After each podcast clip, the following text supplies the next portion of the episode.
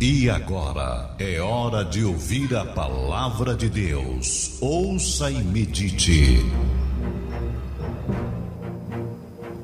Eu quero meditar com os meus irmãos a palavra de Deus na carta aos Filipenses, capítulo 4, os versículos 10b, 11, 12 e 13. E diz assim: Já aprendi a contentar-me com o que tenho. Sei estar abatido e sei também ter em abundância. De todas as maneiras e em todas as coisas estou instruído, tanto a ter fartura, quanto a ter fome, tanto a ter em abundância, como a padecer necessidade. Pois posso todas as coisas em Jesus Cristo, que me fortalece. Este texto, meu irmão, que o apóstolo escreve aos Filipenses, ele te, usa uma palavra que eu acho que é a chave da relação com Deus. Quando ele diz: Já aprendi a contentar-me com o que tenho. Contentar-me com o que tenho não significa se conformar. Contentar-me com o que tenho não significa dizer que a pessoa vai parar de lutar, parar de projetar seus sonhos e alcançá-los. Não. Contentar-me significa a manifestação de um contentamento, de uma satisfação, independente das circunstâncias. O contentamento, ele agrada a Deus, porque a pessoa diz: Olha, eu estou passando neste momento por uma terrível dificuldade. Mas eu sei que a dificuldade é ela mesma quem anuncia a minha prosperidade. O apóstolo, de forma muito clara, ele confortando aqueles que lhe liam, diz: Sei estar abatido e sei também ter em abundância. Veja bem, ele diz: Não é porque determinado momento, na hora da luta, eu estou passando pela dificuldade maior da peleja, que eu estarei me maldizendo, maldizendo o meu Deus, a minha sorte? Não. Eu já aprendi que na vida tem momentos difíceis. E não vou me iludir imaginando que o cristianismo é um mar de rosas. Não, eu já aprendi. Esta é a lição que neste dia o Espírito Santo traz a cada um dos nossos corações o contentamento independente da fase que vivemos. As fases das nossas vidas são muitas. Existe uma fase em que a pessoa está euforicamente energizado para aceitar e assumir desafios. E esses desafios muitas das vezes encontram, muitas das vezes na idade da pessoa, encontram, muitas das vezes na hora da luta, encontram um encorajamento desbravador. Dependendo da idade da pessoa, ela arrisca mais ou menos, ela tem mais ou menos atrevimento. E o tempo vai passando e cada fase da vida é vivido naquela intensidade. O apóstolo ensina que, seja qual for a fase e o momento da fase que vivemos, o contentamento, ele é a certeza de que a luta muito rapidamente será vencida. Existe um homem sábio que ele deu um conselho para um jovem que iniciava sua vida de luta ele dizia assim: Olha, você vai passar por muitas fases na sua vida. E eu vou lhe dar aqui dois papéis. E eu quero que você, na hora em que estiver passando pelo vale da sombra da morte, quando as coisas estiverem muito difíceis, quando você tiver a impressão de que está sozinho, quando você se sentir assim, como que desprezado, rejeitado, discriminado, quando você sentir o sabor amargo da derrota, então você lê este papel de número um. E chegou esse dia na vida daquele jovem. Ele se sentia menor que os outros, desfavorecido, desprotegido. Quando ele se sentia realmente assim, abandonado, largado, ele lembrou das palavras do sábio e abriu o papel. E no papel estava escrito: Isso vai passar. E ele se confortou muito com aquele conselho e ele disse: É verdade, isso vai passar. E na verdade tudo passa na vida. E aquele jovem disse: Que bom que eu compreendi que aquela fase difícil não era o fim da minha vida, era apenas uma etapa da minha vida, ainda que amarga, ainda que sofrida, mas que passaria. E passou. Passou o tempo, ele começou a ter muitas vitórias, ele começou a ter muito sucesso, as coisas começaram a cooperar para o seu bem, porque ele servia a Deus, e quando ele estava no auge, no pícaro da glória, ele lembrou que o mesmo sábio lhe havia lhe entregue um outro papel, o de número 2, e que era para ele, ele abrir justamente quando todas as coisas estivessem dando certo na vida dele. Quando ele já estivesse empolgado com as vitórias, ele lembrou, foi, pegou o papel de número 2, abriu e leu e estava escrito: Isso também vai passar.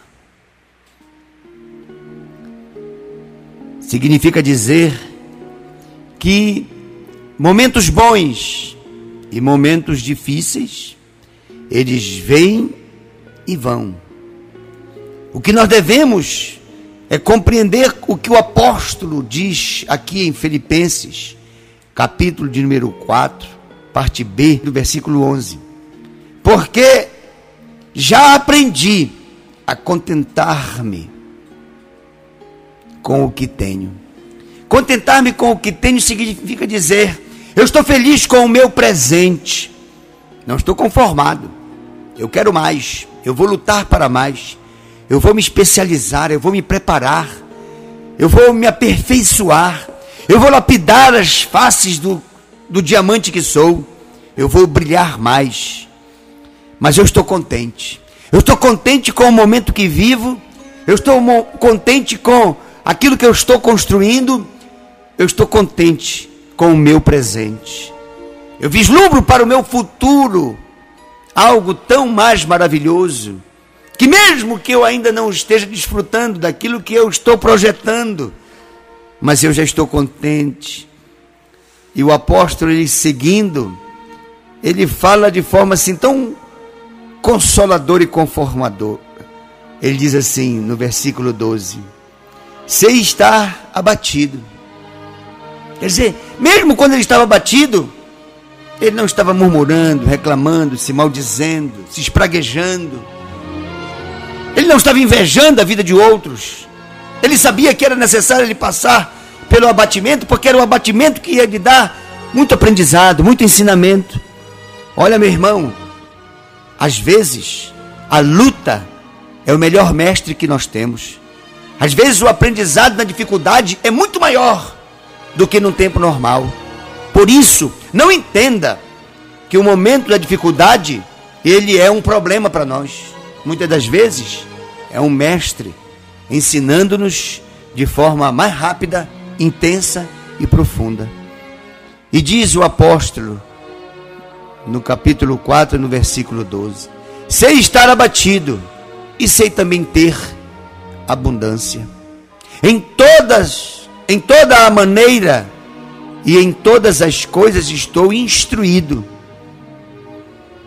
tanto para ter fartura como para ter fome. Tanto a ter em abundância, como a padecer necessidades. E no versículo 13 ele conclui com um clássico do, da carta aos Filipenses: Posso todas as coisas em Jesus Cristo que me fortalece. O bonito da história do cristão é que as muitas fases que ele vai viver, as muitas etapas, para cada degrau que você vai galgando, você vai precisando fazer um esforço maior, você vai ser mais exigido, você vai ter que ter uma determinação maior em subir a escada. Para subir, que é bom, é preciso esforço, vigor, determinação, coragem. E o apóstolo diz: Olha, qualquer que seja o momento da tua vida, mantém-te contente. Tem contentamento com o que tu tens hoje. Embora teus sonhos ainda precisem de um pouco mais de tempo para que eles sejam realizados, mas em qualquer etapa da tua vida, mantém diante de Deus um contentamento. E diz: Deus, muito obrigado, porque neste dia eu não tenho o que comer, porque eu sei que eu vou aprender com essa experiência. E quando eu tiver com fartura, eu também estarei contente. Eu saberei valorizar o momento em que, te foi fiel, que fui fiel a ti no pouco, porque foi aquele pouco que me, promet, me projetou para este muito. A vida é assim. Às vezes a gente reclama de um momento difícil, mas é justamente aquele momento difícil que serve de mola propulsora para nos impulsionar para uma grande vitória, para um grande sucesso. O contentamento é saber que no plano de Deus, o tratamento que Deus começa a realizar na nossa vida, tem horas no tratamento que é doloroso, que é sofrido, tem horas no tratamento em que a pessoa tem que se abster disso, daquilo. Tem horas no tratamento que a pessoa tem que ficar quieta. Quando uma pessoa faz uma restauração no seu corpo e vai no médico e ele estabelece as alterações que ele vai fazer, tem horas que a pessoa não pode fazer nada, tem que ficar quieta, porque o organismo ele está trabalhando. E às vezes a gente pensa que o organismo está trabalhando tão lentamente que nada está acontecendo, mas não. O organismo ele trabalha de uma forma silenciosa, mas ininterrupta. Assim também quando semeamos uma pequena semente, enterramos debaixo da terra, mas ela está germinando.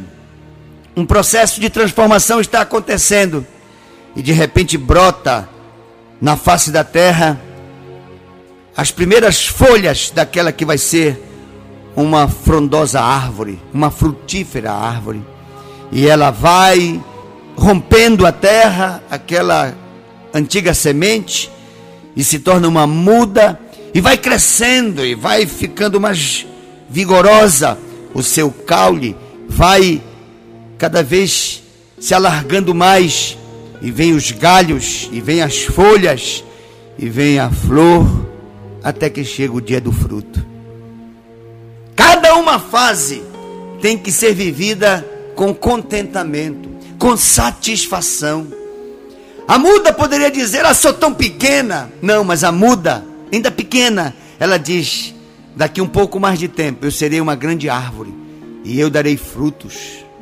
E os meus frutos se reproduzirão, porque dentro de cada um deles há uma semente reprodutora". Estar contente na vida que se vive significa confiar em Deus, nas suas providências. Por isso, meu desafio para ti é que tu, meu irmão, mantenhas o teu contentamento, seja qual for o momento e a fase da tua vida. Aprende a ser contente no pouco e no muito. Aprende a ser contente na hora da dificuldade ou na hora da fartura. Como diz o apóstolo, sei estar abatido e também sei ter em abundância. De toda maneira e em todas as coisas estou instruído, tanto a ter fartura, como a ter fome, tanto a ter em abundância, como padecer necessidades.